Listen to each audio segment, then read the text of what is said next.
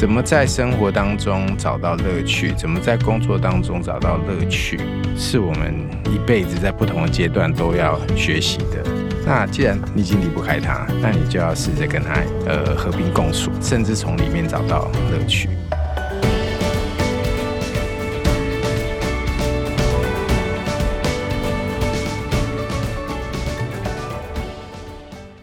大家好，我是节目主持人杨玛丽，欢迎来到今天的哈佛人物面对面单元。本周的主题呢，蛮特别的，有一个新的名词哈。如果你前面四天有听的话，就会听到叫 job crafting 哈，工作塑造啊。那在哈佛商业评论上有蛮多文章在研究这个，就是说你只要改变你对工作，你平常可能做这个工作做到都腻了，做到都烦了，做到觉得我每天好像一成不变，但是你只要改变你看待这个工作的态。度跟观念，然后修正一下你的工作内容的比重啊，跟重心，以及修正一下你工作呃相关的人脉网络。事实上，你可以大大的改变你对这个工作的热情，跟这个工作所带给你的价值哈。所以我们就说，透过 job crafting 工作塑造，可以极大化你的工作价值。那啊，一连四天呢，分享哈佛商业评论的文章之后呢，今天来到我们节目现场了。每个礼拜五的人物面对面。都是听众最期待。今天呢，我们就邀请了一位 job crafting 工作塑造的最极致的达人哈，最极致的典范。他最近呢，也是在我们的集团出了一本书，八月的时候叫《工作美学》哈。讲到这里，你大概猜得到我们今天的贵宾是谁哈？那我来说明一下这个工作美学的定义呢。书名叫《工作美学》。那这一本书的作者，我马上会介绍他。不过先把这个工作美学介绍一下。所谓的工作美学，不是说我在工作的场合要有什么花啦，要有什么画啦，要有什么很精心设计的美感，而是说工作本身，当你完全的投入、全心全意的投入，自然呢就会泛发出这个光辉跟美感啊。你投入工作本身就会呈现出一个美感哈。所以这本书主要在分享这工作怎么样做到这个极致，然后最后呢可以呈现出一个美感。那讲到这里，大家就知道我们今天贵宾是谁喽？就是我们华人世界哦最享誉国际哈，也是摘米其林的星等最多的主厨，我们的江正成江 Chef Andrew。来到我们节目现场，萌姐，Hello，大家好。好，今天呢邀请到 Chef 是非常非常超级不容易，就像我们现在要去订弱的餐厅一样的不容易哈。不过呢，这个因为这一本书我看了以后，我感谢 Chef 啊，多年来在《远见》杂志写专栏。那之后呢，我们有这一本书也是经营了三年哈才出版哈，所以我们今天非常感谢 Chef 来到我们的节目现场。谢谢。哈佛领导者学程历经时期，好评不断，全新改版再进化，更全方位的认知拓展，更深刻的思辨交锋，更真挚的共学情谊，都在 HBR 领导者学程二点零，深究十二个不同决策关键难题，大力强化您的决策系统，提高您的决策胜率。如果你也想体验源自于哈佛商学院的哈佛商业评论 HBR 短个案系统训练。与五十位以上的企业关键带领者共同拆解各种困境，强强联手找到路径与解方。立即点击说明栏链接，抢占现席早鸟七五折优惠。如果你想了解更多，欢迎报名十月二十六晚上 HBR 领导者学程台北说明会，其次有限，期满截止。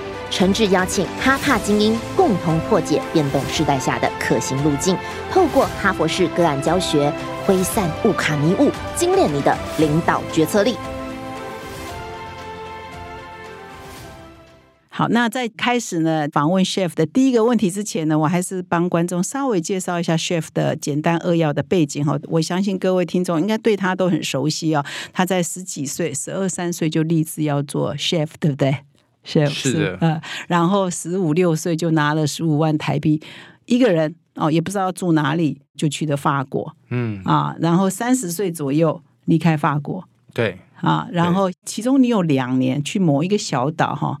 啊，就塞塞西尔塞西尔岛哈，对，那那个两年的这个经验对你影响是很大的哈。嗯，那所以 chef 大概三十岁左右离开了这个法国之后呢，到塞西尔岛，那后来到新加坡，到新加坡之后呢，连开两个餐厅都非常的红。第一个入选为这个五十大全球五十大餐厅，第二个就开始迈向这个登米其林星等之路哈。第二个餐厅就就呃摘下米其林的两颗星。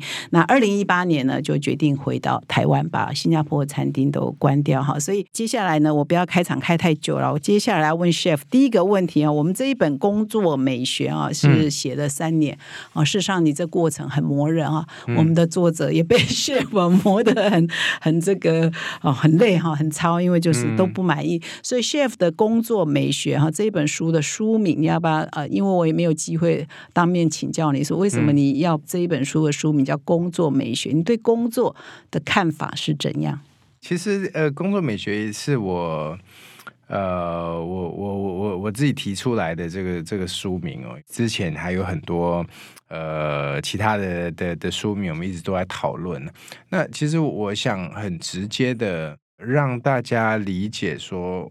为什么工作这件事情？然后，呃，它可以带给我们的的意义是什么？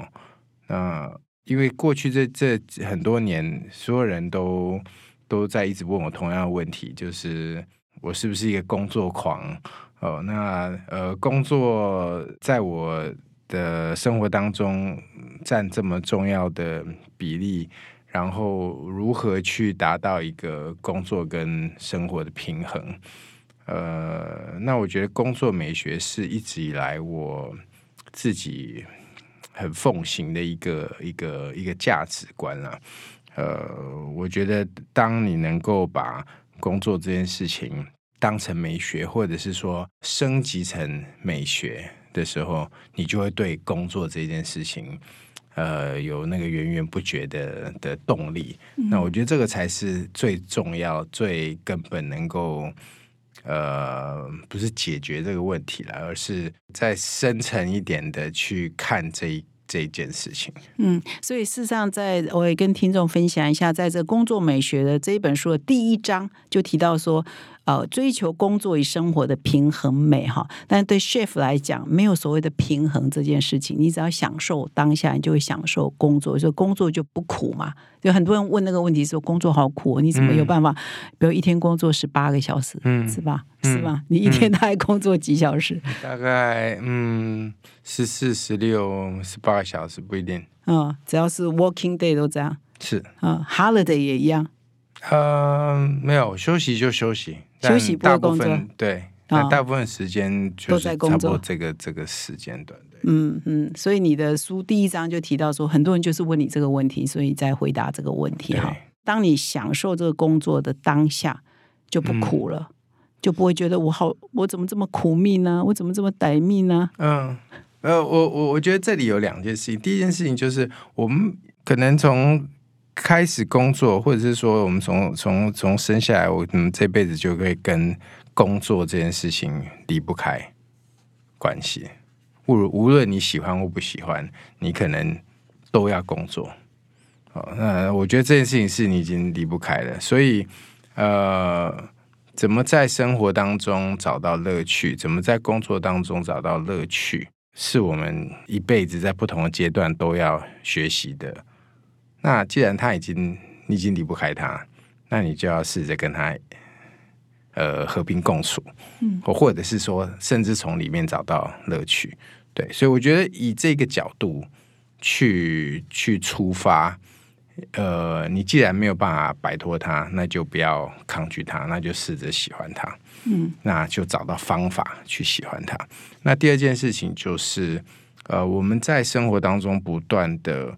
去找到自己的 moment，找到自己的美。同样的，在工作当中，呃，我们也要试着去找到那个 moment，找到那个美。有些人可能在生活当中也找不到乐趣啊。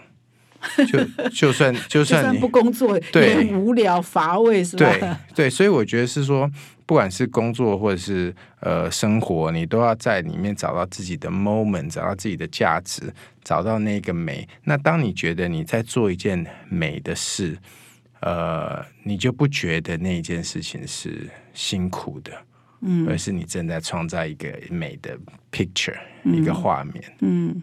你大概从几岁开始就有这样的体悟，是从十几岁在法国南法的这个米其林餐厅就有这样的体悟吗？一一开始就就就是，嗯。我记得我小时候啊，呃，在在台湾的时候，我是去订那种原文书，就是跟料理有关的原文书，然后还有那个世界呃呃法国百大的那个名厨的图鉴，嗯。呃，然后研究这些这些世界名厨他的背景啊，他的招牌菜啊，然后呃他的故事啊等等等等，呃，后来到我十几岁，十五十五岁的时候，我到了法国之后，开始在这些餐厅里面工作。那我到了第一天，我已经对他的所有东西都熟都很惊讶，就是你你怎么可以把我的所有的经历什么倒背如流？哦呃，我自己觉得我我是活在那个故事书里面。嗯当你以前是在看着那个故事书，然后突然发现说，我现在很像爱丽丝梦游仙境一样，你已经进到那个故事书里面。就是我以小时候看的那个书，我现在竟然在这个地方工作，我竟然跟这一个人嗯工作，嗯呃，那是一个多奇妙的一件事情。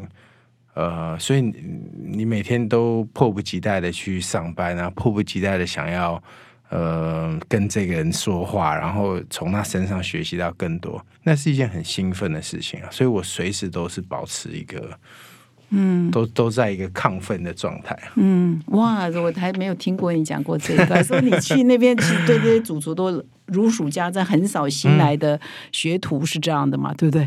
嗯，应该吧，应该吧。嗯，哇，那所以你现在会看些什么？如果此刻 你如果要看的话，就就不是这一类的书。现在你的 dream 或者是你在攀登的是哪一座山？现在都会看些什么？此刻，呃，没有，我我我现在其实嗯看的比较多的是，呃，我觉得是整个体验，有点像说我们怎么样去认识一个城市，这城市里面除了它有吃以外，它还有什么其他的东西，食衣住行。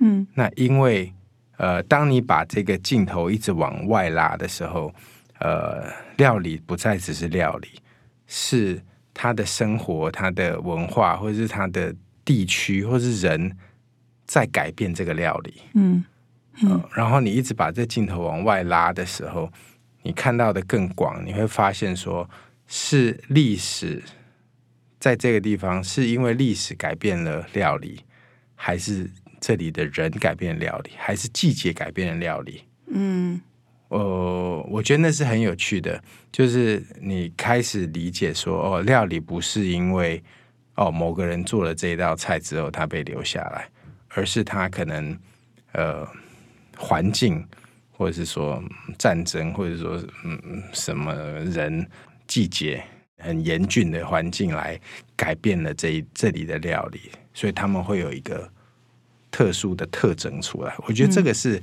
我在看料理的时候，慢慢慢慢，现在更觉得它有趣的地方。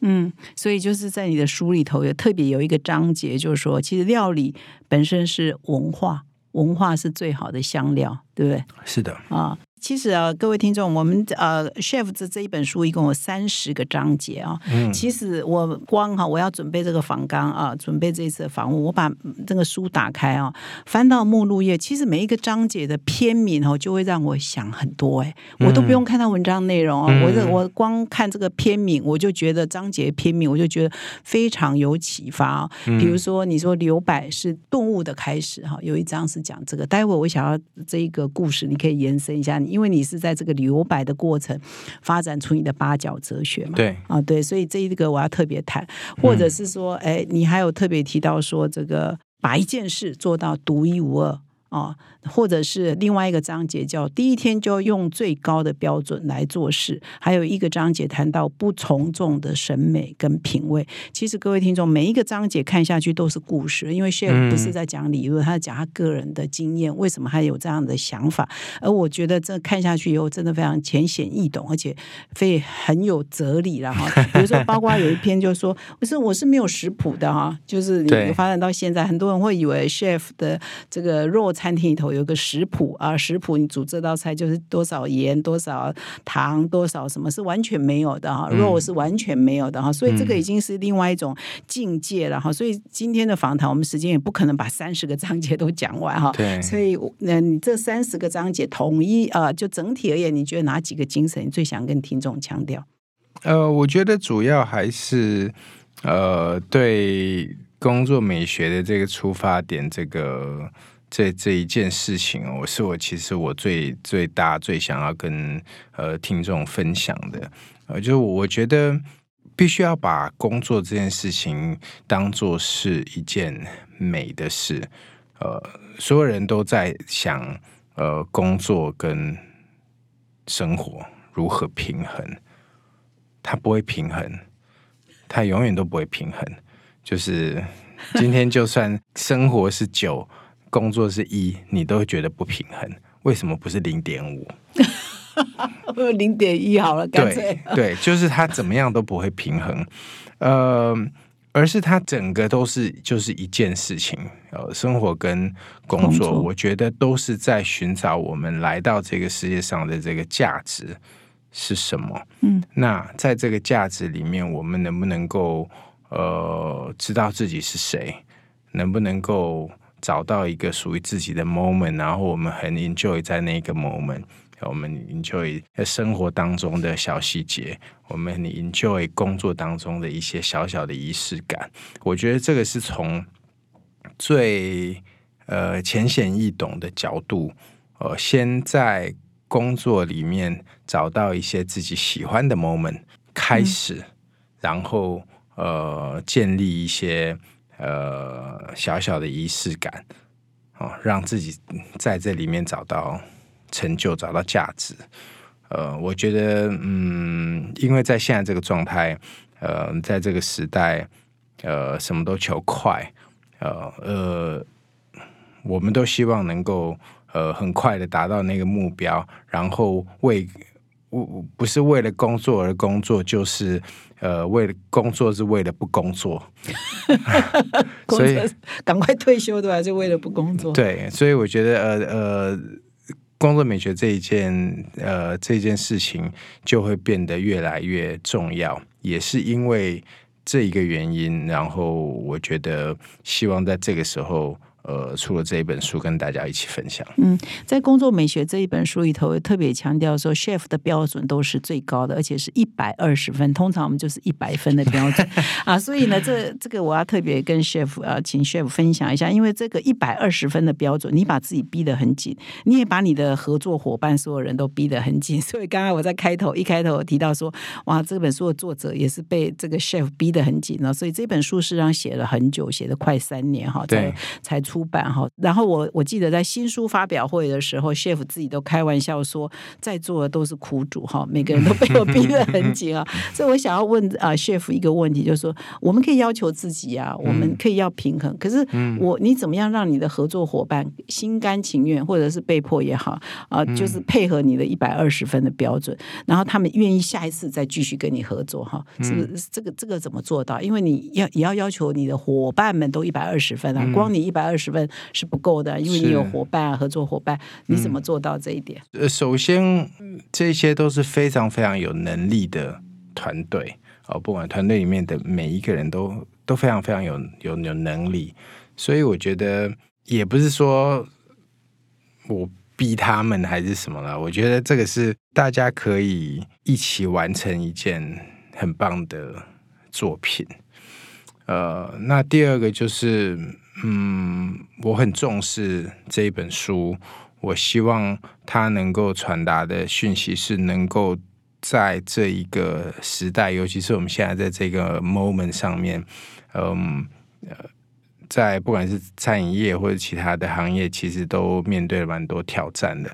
呃，能够在这个时候能够有一个很好的影响力，呃，所以我也希望呢，他能够真的很精准的，呃，达到它它应该要有的功能。再来，我一直以来可能对自己或者团队都是这样的要求。我我觉得，如果你决定要这样做下去的时候，then you go all the way。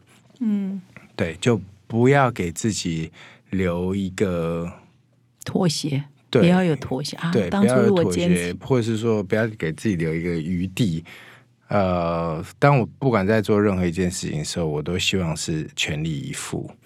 呃，嗯，然后一次到位，我们把一件事情嗯，所以他们做好。他们叫你龟毛，你欣然接受。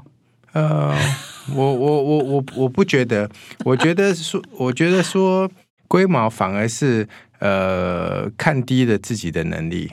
嗯嗯，对你是说别人称你龟毛，他们看低自己，还是对说你自己看？对，会我觉得他们。看低了 自己的能力。嗯哼，对我希望我们 always go for the extra mile。嗯嗯那一件多出来的事情才是呃，在这个体验你会记得的。嗯，所以也是跟听众分享这一本书，从文字到设计到纸张的选择、编排啊，都是刚刚 chef 的那个精神，多一点 extra mile 哈，是不是在料理上也是一样的道理？当然，嗯当然，呃呃，因为我常跟团队分享啊，就是你到了一个一个一个餐厅，好，从进来到出去，你做的每一件对的事情，客人都不会记得，那都是理所当然。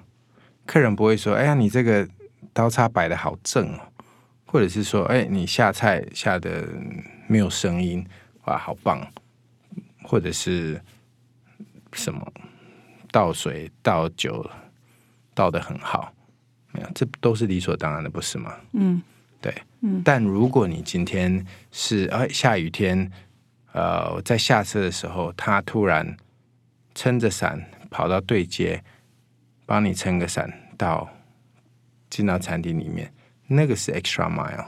嗯。他可能整件事情他只会记得这一件事情，或者是说，当你在吃牛排的时候，他在旁边帮你摆了一个小的牙签，他知道你等一下会需要、那种贴心，那一个 extra mile 不是在你的 SOP 里面的，那个东西才会让人真正的记得。对，所以当如果我们没有去思考那个多做一件事情，多做那个 extra mile 的话，你整个体验是不会被记得的。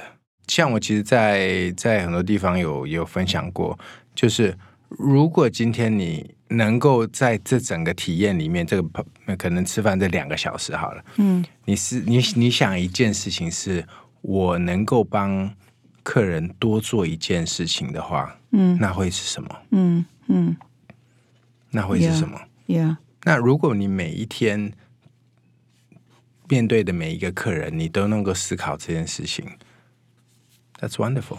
嗯可能今天没有下雨，那我的 SOP 怎么那个？那我能够为他多做一件什么事？好，我觉得那个就是，那那那就是一件，呃，让这整个体验呃 memorable，你会记得的。嗯其实，如果你再放大更大的一个角度，当所有人在说呃呃若餐厅的时候，我觉得它若一开始，我觉得它就不是一个餐厅。我每一季我都在思考，我如何去 push 那一个 extra mile，多做一件事情。呃，那如果若是一个人，呃，整个台湾就是一个餐厅，嗯那我怎么能够在每一次每一天我都多做一件事？嗯呃，我们可以提到台湾的食材，我们可以提到呃，台湾有很多已经上百年的这些酱汁，呃，现在都看不到了。嗯为什么我们还要把它提出来讲？为什么还要做这件事情？嗯呃，很多我们独有的味道跟饮食习惯，呃，如果你不去重复它，呃，你不不把它特别提出来，它就不会被记得。嗯呃，所以这个是我一直在思考的那个 extra mile。嗯嗯，呃，所以很多人常常常常会说，好像 Raw 不是在做一个一一一间餐厅，好像在每次都在每一季都在测一个展，嗯。呃，花了很多的精力去从内装啊，从菜单啊，从呃介绍啊、导览啊，呃等等等等，呃，对我来说确实是，就是嗯，如果只是一间受欢迎的餐厅，你不需要做这些的嗯啊、但那个 extra mile 就是我们能够为呃台湾的餐饮业做的。嗯，这个蛮有趣的哈。就是我们提到那 job crafting，我一开头讲说，哎、就工作塑造。所以我接下来请教一下 chef 说，所以你翻转了，其实你也翻转台湾人对所谓的厨师啊这个餐饮业的印象，对不对？所以你希望说，人家想到江正成。哦，这三个字会想到什么？对这个厨师哈，然后现在让主厨或餐饮业的印象，到底有哪个 extra mile？就建立一个什么样新的嗯就是 job crafting，它是变成一个什从什么样的工作变成一个什么样的工作？同样，餐厅也是一个从一般人认为餐厅是什么，现在餐厅的意义又不一样。嗯，第一个当然是专业了。我觉得可能呃，我们这个世代，其实我个人觉得是最好的世代，因为我们横跨了呃 old school 跟 new school，就是传统的那一代，呃，经历到传统那一代跟新的这一代啊、所以我觉得我自己在一个很很幸运的一个。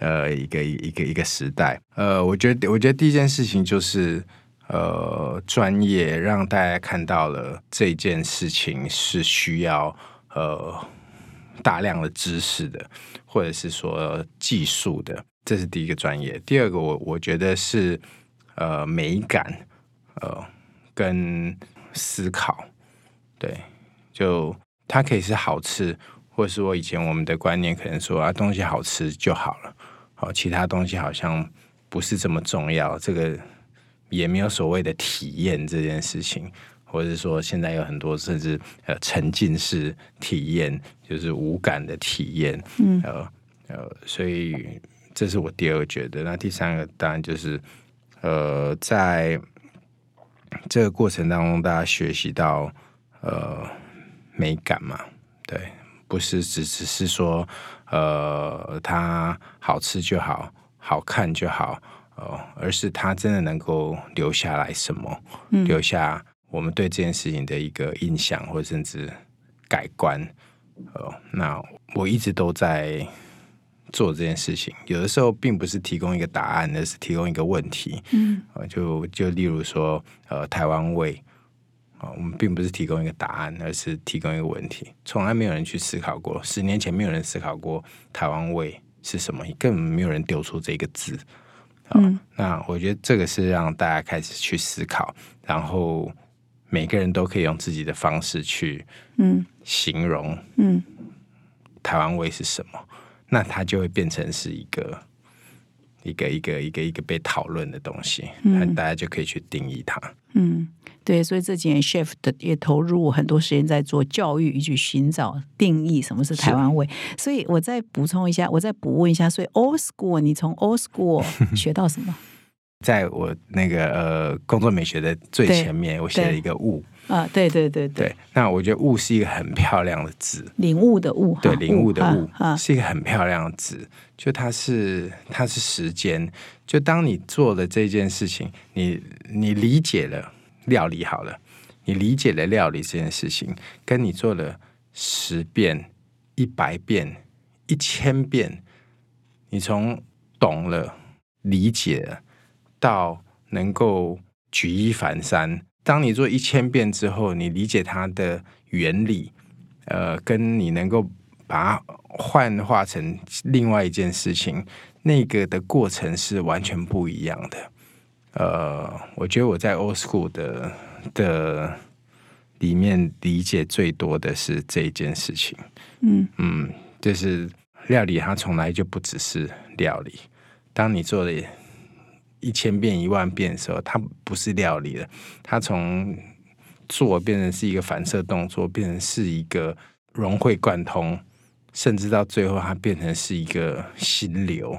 嗯呃，呃我觉得那是一个累积一个过程，那就是悟。你不是悟，悟不是懂，而是不断的沉浸在里面的思考。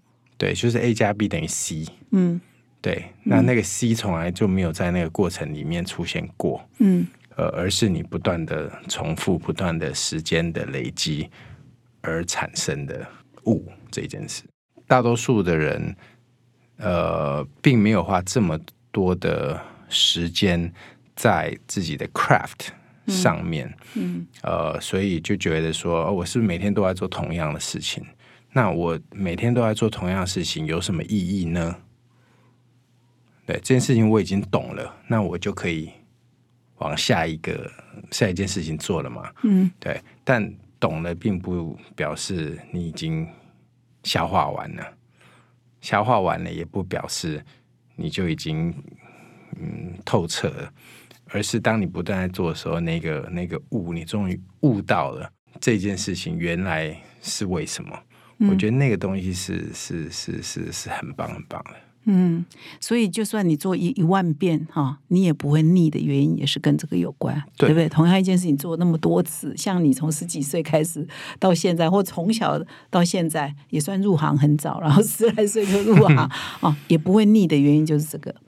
嗯，对对对对，当然这只是一个一个其中啦。嗯，那我觉得很很重要，尤其是可能我在法国的的时间十几年的时间，可能在法国那个那个那个环境会让我更觉得说，呃，美是一件美感是一件很、很重要的事情。你是不是在做一件美的事情？嗯呃，你是不是在做每一件事情的时候都准备好了才做，或是说准备好了你的仪式感？呃，我觉得那那个那那个习惯，对那个习惯那个过程很重要。嗯而当你做了这件事情，你做了准备了这些仪式感之后，你会发现，呃，那个最后的结果并不是最重要的。嗯而是那个过程，你已经享受了那个过程当中的仪式感嗯。呀。嗯，对，因为我刚刚问 chef 这个主题，是因为很多人脑海中可能还停留在对其他餐饮业的印象，就是说早期的厨师们可能就是在厨房很热，然后穿个汗衫，或者是、嗯。呃就是吊嘎哈，就这样，然后这个会抽烟哈，厨师然后留个胡子都有可能，就是可是这个像 chef 这样子，就翻转了我们对传统厨师的印象哈，嗯就主厨是有知识的、有美感的、有文化的哈，而且是穿着啊各方面也是很讲究的哈，所以这个就是这个也是跟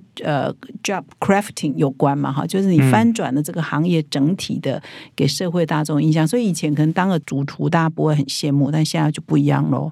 嗯，对不对？对，大家会想到 chef，你这样就会想说，这是一个很令人向往的一个工作的境界。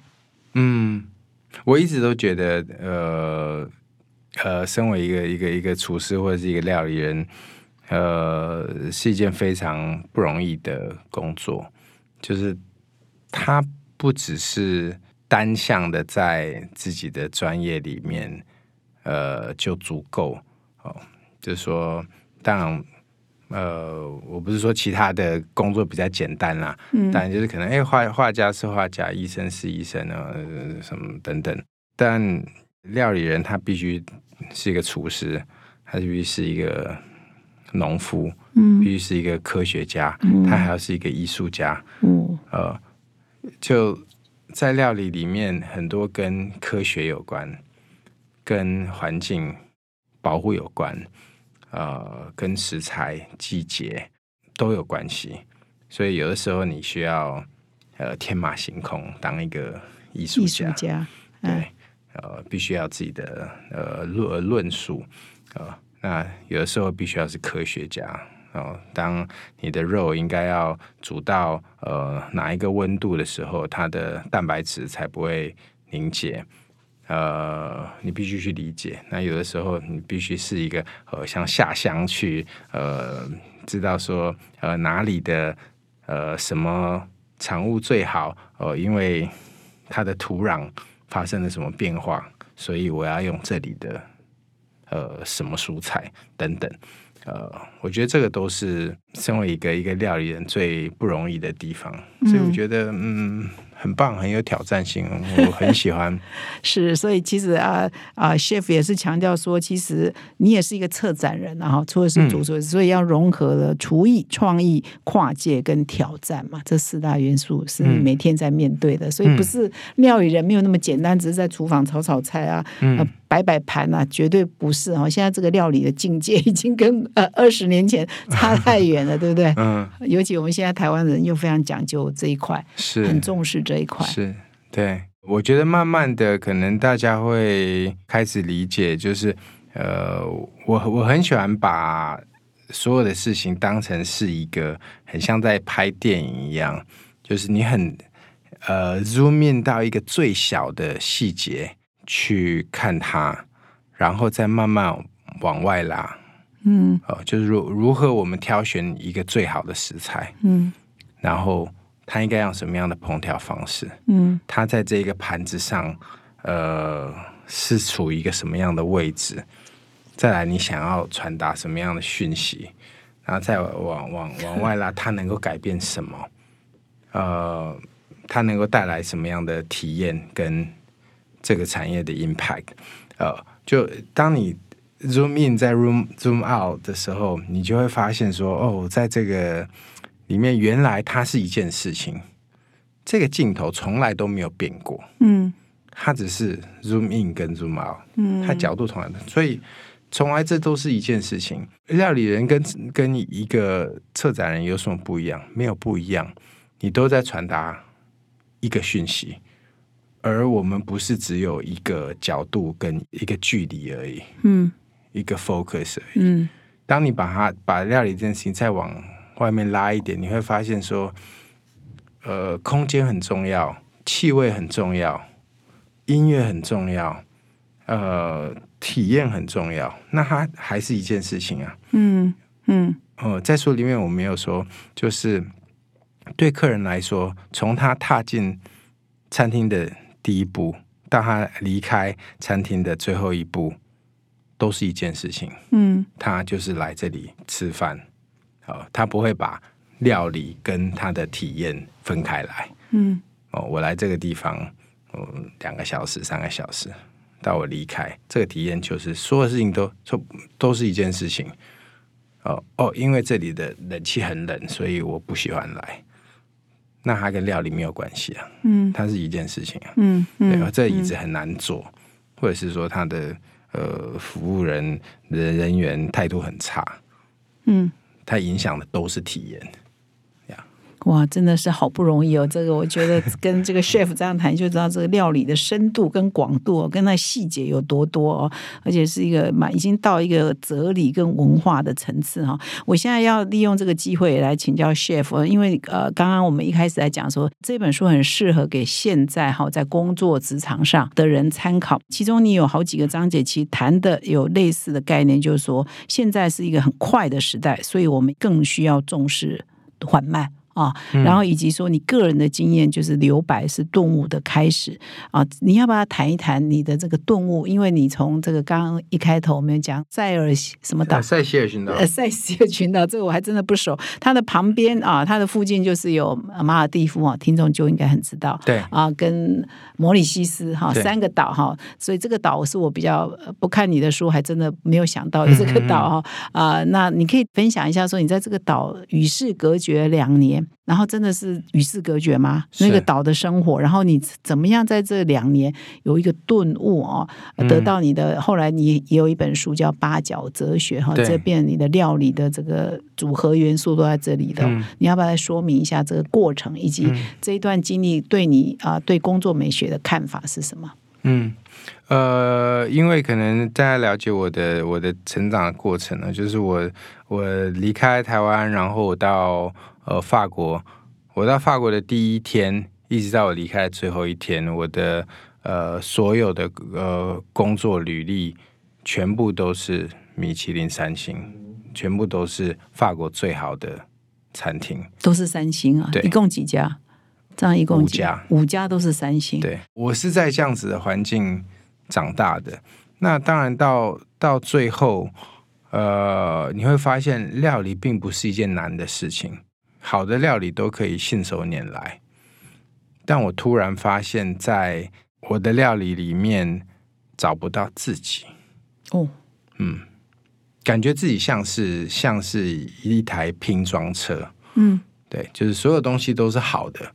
哦，或者是说拼装的电脑嗯。之类的，哦，就是就是所有东西都是好的，然后它又跑得快，它又什么什么都好，呃，但那个自己在那个里面不见了，就是我并没有在这个过程当中理解我自己是谁，所以我觉得那那个东西对我来说是是是很没有安全感的。嗯。哦，所有的料理都变成是一个很自然的反射动作，而不是呃，就很像说人家打拳呐、就是你一开始要学一个一套拳法，但到最后，呃，你真正的领悟，所以这我觉得那个悟很重要。嗯当你真正领悟的时候，它是没有没有拳法的。嗯而我不知道说，呃，自己到底是谁。嗯哦，那我自己属于自己的一套呃料理的理论是什么？嗯，哦，那我所以我觉得我希望嗯离开那个那个环境，因为我们每一天都被呃所有的资讯影响着。就是说，哎、现在流行什么啊？或者现在有什么食材啊？现在谁又是呃有一套新的东西等等？就其实我们每每一天呃无时无刻不再被讯息影响着。嗯那如果说我到了一个地方是完全没有讯息的，我希望能够在那一个空间里面找到自己。哦，就我开始问自己，所以我到了的塞舌尔群岛，他在在塞舌尔群岛这两年，就是呃，我不断问我自己问题，嗯呃，就是把自己很像把自己的武功废掉这样子，就重新再开始。如果我今天有马铃薯，我觉得最好吃的，我只能选一种做法，我会怎么做？如果今天有鸡蛋，我今天有呃牛肉，我只能选一种做法，那最好的做法会是什么？就是我一直要不断问我自己很多很多很多问题，然后让自己很本能性的来回答，而不是说，哎，我以前做过这个酱汁很好，那我就把它放上去。我以前学过这个做法，呃，非常好，我就把它放上去，而是让它变成是一个本能性的去回答。所以就归零了。对你故意选这个地方的吗？还是刚好有一个机会可以去这？呃，都是哦，都是。塞斯尔群岛像马尔蒂夫这样的地方，呃，没有，它非常的顶级，嗯就全世界最最美的海滩就在塞西尔群岛，嗯嗯呃，所以能够到那个地方的，基本上都是我们平常看不到的人，各国的皇室啊，或者是说那种从来不出现在台面上的富豪，嗯富豪们啊，呃，对，那我觉得那个地方给我很多的学习。对，那第一个当然就是让自己归零。当我没有这一些呃讯息的引导的时候，我会做出什么样的料理？那当当你碰到一个一个食材的时候，你怎么去反应？再来第二个就是来的都是非富即贵，或者是说你从来没有看过这些人在任何的台面上，但他却是可能是世界富豪等等。当这些人所有东西最好的东西都吃过的时候，你要怎么让他很专注的在盘子上，或者是说你你还能够用什么方式去取悦他？他什么东西都吃过了，什么东西都看过了，可能是一个最简单的他的的的马铃薯，可能是一个他从来没有吃过的马铃薯的做法，这让我改观了，这让我对料理改观。嗯呃，就不再只是说啊，你把最好的食材往上丢就对了。呃，所以呃，我觉得在这这段期间，其实是我我我学习到最多、体验到最多，而八角哲学是就在那个时候开始。所以你那时候去就抱着寻找自己江正成的味道是什么，或江正成的 style 是什么去的。可以这么说，而且我觉得那个那个挑战是我喜欢的，我觉得那挑战是非常大的。所以你也是在刚好在那个阶段被《Time》杂志。呃，就誉为这个印度洋，因为那个在印度洋上，印度洋上最伟大的厨师啊，所以你在那边出世提升就从那里，可以这样说吗？嗯，算是，嗯，算是。那后来为什么呃，你是八角哲学，基础在那边都想好了，你要不要跟听众稍微讲一下八角哲学？这其实是 Chef 的另外一本书了。对，呃，八角哲学其实其实在说的就是，其实每一个人都有属于自己的 identity。那当你在做创作的时候，你必须要有呃一些不断呃重复的元素，呃，去找到自己的那个 DNA。那八角哲学就是我的 DNA，就是里面有八个元素。那这八个元素就是不断不不管我做任何的创作，或者说任何一道菜，都有这个八个元素当做出发点。那我觉得每一个人你可以有有八个、有六个、有十二个。其实主要的原因是，第一是你必须思考你自己是谁，呃，第二是不要被呃外界的讯息来影响你的创作，或是影响你的 DNA 啊，呃，你的 DNA 就是你的 belief，就是你所相信的东西。这个你所相信的东西不应该。呃，一下是这个，一下是那个，哦，一下是呃有机，一下又是什么其他的东西，呃，它应该是很 consistent 的，就是很很很一致的，嗯，呃，对，那所以我的八角哲学就是我记录了在新加坡 restaurant 的一年三百六十五天，从一月一号到十二月三十一号。呃，用这八个元素创造一百八十六道菜，好，那我们是每个礼拜排，嗯。嗯，那就是很自然的，我们没有菜单，但是就是不断的创作，嗯，对，那最后就累积成这一个八角哲学，嗯嗯，那你后来啊离开是在赛协后来决定离开的，是觉得差不多了，又要出来城市红尘。打滚嘛，是那个时候是什么？觉得 ready 了，我可以出来了。嗯，对，有因为八角哲学，它呃，我觉得它完成了之后，它不能是一个只是一个理论啊，所以一个论述，它还是需要 applicable，嗯，它还是需要实践在一个一个一个场域里面。对，那呃，我觉得新加坡是。就是亚亚洲的窗口哦，就是从亚洲看世界的窗口，也是世界看亚洲的窗口。呃，所以我就从新加坡开始，对，然后这间餐厅就是就是从呃从一开始就是八角哲学，就是这八个元素。对，嗯，一直到现在，嗯，我觉得这个我在看这本书，还有多年来，chef 也在我们这里开专栏，我就发现说，chef 还有另外一个特质，除了说要求一百二十分，要求属于自己的特色，到底我是谁，我的定位是什么，这个很重要之外，我发现 chef 有一个地方很叛逆，哎，就是舍得的时候，要割舍的时候，几乎是所有人都。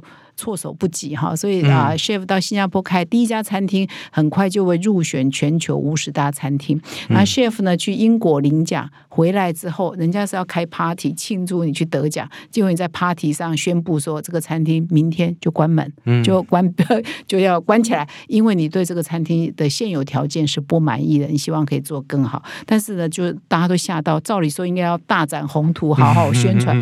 第二家餐厅后来开了第二家叫就是用你。呃，用你的名字开的也是啊，就已经拿到好几次米其林两星，大家都说下一年就可能会是三星。你也是宣布说明年关起来啊，在你结婚三十三周年，太太也没有商量了哈，大家都哭成一团。然后最大最大的是说，你事实上在新加坡得了很多很多米其林的奖，各种呃奖项，你通通都不拿回来，这些奖杯啊奖状通通都不拿回来。我不知道这些跑去哪里了，这样。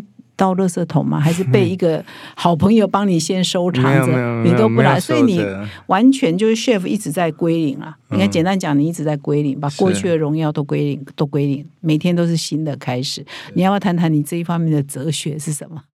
呃，首先我觉得，呃，这个跟我在一个呃艺术家的家庭长大有关哦。嗯就是我爸爸写书法，我妈妈是厨师，我姐姐是设计师，我哥哥是演员。然后，呃，我喜欢陶艺，我喜欢雕刻，呃，我喜欢料理。其实我发现，呃，我们一家人都在做同样的事情，就是创作啊。那创作它一定有一个起心动念，然后跟你最后想要完成的画面，还有你想要传达的讯息，那它就有开始有结束。我在做每一个作品之前，其实你都已经有那个画面，或是你想要传达的讯息。那当它已经完成了的时候，就是你停手的时候。所以它对我个人来说，并没有任何一个时间点的决定是临时的，是错愕的，是突然的。嗯它是一直慢慢慢慢在完成那一个最后的那个拼图。那当最后那个拼图完成了，它就完成了，它就很自然的完成了，它就可以再往下一个阶段进行了。对我个人来说是很自然的，是很自然的形成，就它是一个作品，它不是一直要撑在那里。虽然生意很好，或者很受欢对对对，它迎什么的，它不是需要一辈子撑在那里，然后一直到有一天呃被淘汰了，或者是说他一直撑在那里，然后有一天我传给我的儿子还是什么？所以在他最完美的时候，就是放下最好的时候对，没错，啊、所以就永远不要做到最完美，因为你就会放下。若现在还没有到你最完美 啊，是这样吗？每每一道菜都是啊，我我觉得每一道菜在餐厅里面的每一道菜，我们每一天都在想怎么让它更好。嗯它不是从被创作、创造出来之后就一直维持那个样子，不是的，嗯而是它从创作出来的那一天开始，我们就开始想怎么让它再更好，嗯一直到我觉得它已经完美了，它就从那个菜单里面退下来。哦。完美的应该让更多人也可以吃得到，你不是这样想法？已经完美的，我要尝试新的，就要留下留下来那个 record 就好，不一定要一直做下去。我我觉得那才会进步啊。嗯，我觉得那个那那那才会进步啊，因为你永远知道说，呃，哪一个地方还要再加强，那你就要不断的训练那一个那一块肌肉啊。所以，所以像你要把那个新加坡那个 restaurant entry 关掉的时候，事先有跟任何人商量吗？没有，你宣布的时候，他们都很习惯，没有，没有一个人习惯了，大家就 哭成一团。我记得你书上写大家哭成一团，对对对所以他们还不习惯。我以为他们都哦，entry 就是这样。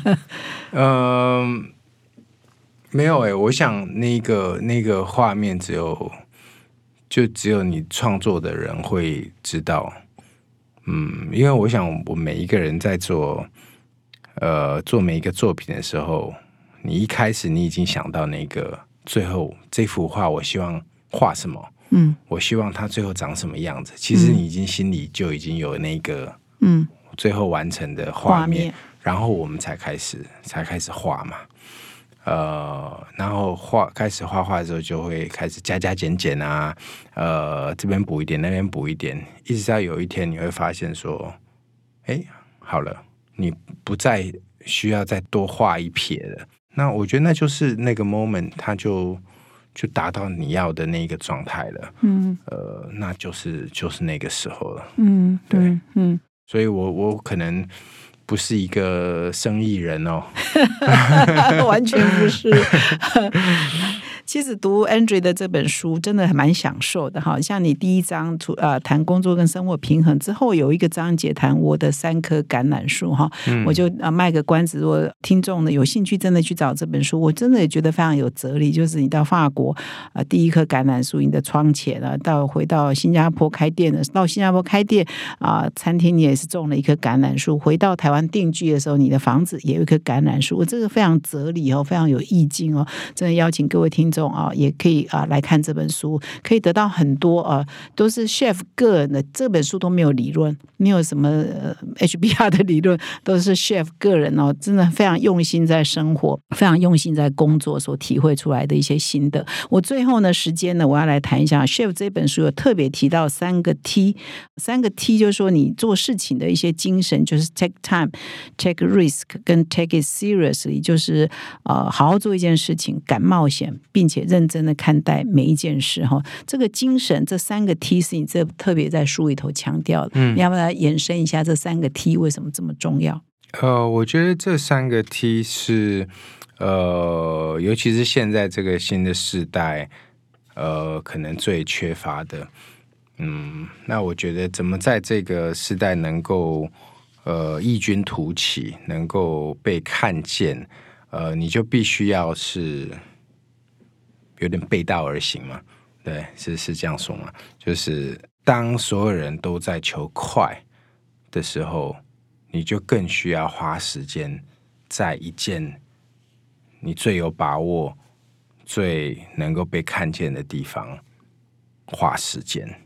对，那呃，当所有人都在呃求安稳的时候，你就应该要去 push 自己多一点，花多一点时间，花多一点的思考。在计划怎么让自己能够更好，能够提升，take risk，然后 take it seriously，呃呃，也是为什么我觉得说做每一件事情都应该要全力以赴，就是 take it seriously，就是把这件事情当成是一个作品，这个事情这这件事情就代表着你，代表着你的价值，then take it seriously 就。很认真的把这件事情完成，把它当成是一件作品在做。我想这是我自己对自己的要求，而且也是我觉得我看到这个时时代，呃，怎么样在这个这个这个茫茫人海中能够呃被看见的一个很重要的特性。嗯。嗯，特质对是，所以现在就是你也是反过来思考，说他们最缺的可能就这三样啊，就是要速成啊，要快啊，然后很容易就放弃呀，然后不太敢冒险啊，舒适圈啊这样，对啊，这也是给各位听众提醒。不过呢，从我们刚刚访谈到现在，就知道说 Chef 一直都在做这三件事情哈，一直不断的归零，我觉得是蛮蛮大的勇气耶。那我们的访谈呢，要慢慢接近尾声，而事实上这本书真的很好，我真的都觉得说。每一个章节都可以讲一集啊，但是我们没有那么多，chef 没有那么多时间给我，他 今天挤的这一个多小时已经很难得了哈，所以我最后再问一两个问题啊，就是说 chef 从二零一八年哈就回来台湾定居，真的是台湾的福气哈。那回来台湾到现在已经五年超过了，五年多，你的一些整体的一些心得或最想在呃接下来完成的事情是什么？嗯，当然，我觉得。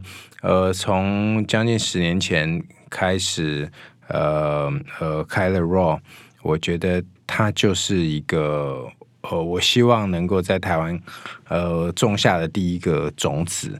那这一个在这一块田里面能够长出呃很多很多棵树那这个树可以在台湾的各个地方开花结果。呃，我觉得这是我的第一个目标。那他的确能够在过去将近十年的时间改变台湾的呃餐饮，我觉得这个是我觉得最欣慰的的一件事情。那我能够回来台湾，我也希望能够呃给这些年轻人真的那个手把手的经验，我觉得那个还是。不一样啊，呃，对我还是希望能够能够手把手的的训练这一些年轻人。那接下来，我觉得，呃，我希望能够可以改变呃台湾呃料理界的呃养成，就是很多年轻人愿意也希望投入在呃料理界，但是这一个养成的过程养分不够。那我们能够给什么样的养分，能够让他在这边训练茁壮？我觉得这个是呃，我还继续在努力当中的一件事情。嗯，好，我希望呢，不要有一天突然间看新闻说 chef 要离开台湾，因为 不会，I don't know，因为 chef 就是这样的。随时要归零，觉得哎，我现在又有下一个 dream 要去追求哈，那永远在归零，永远在学习，永远在呃精进的路上哦。不过这种精神是我们要去学习的啦。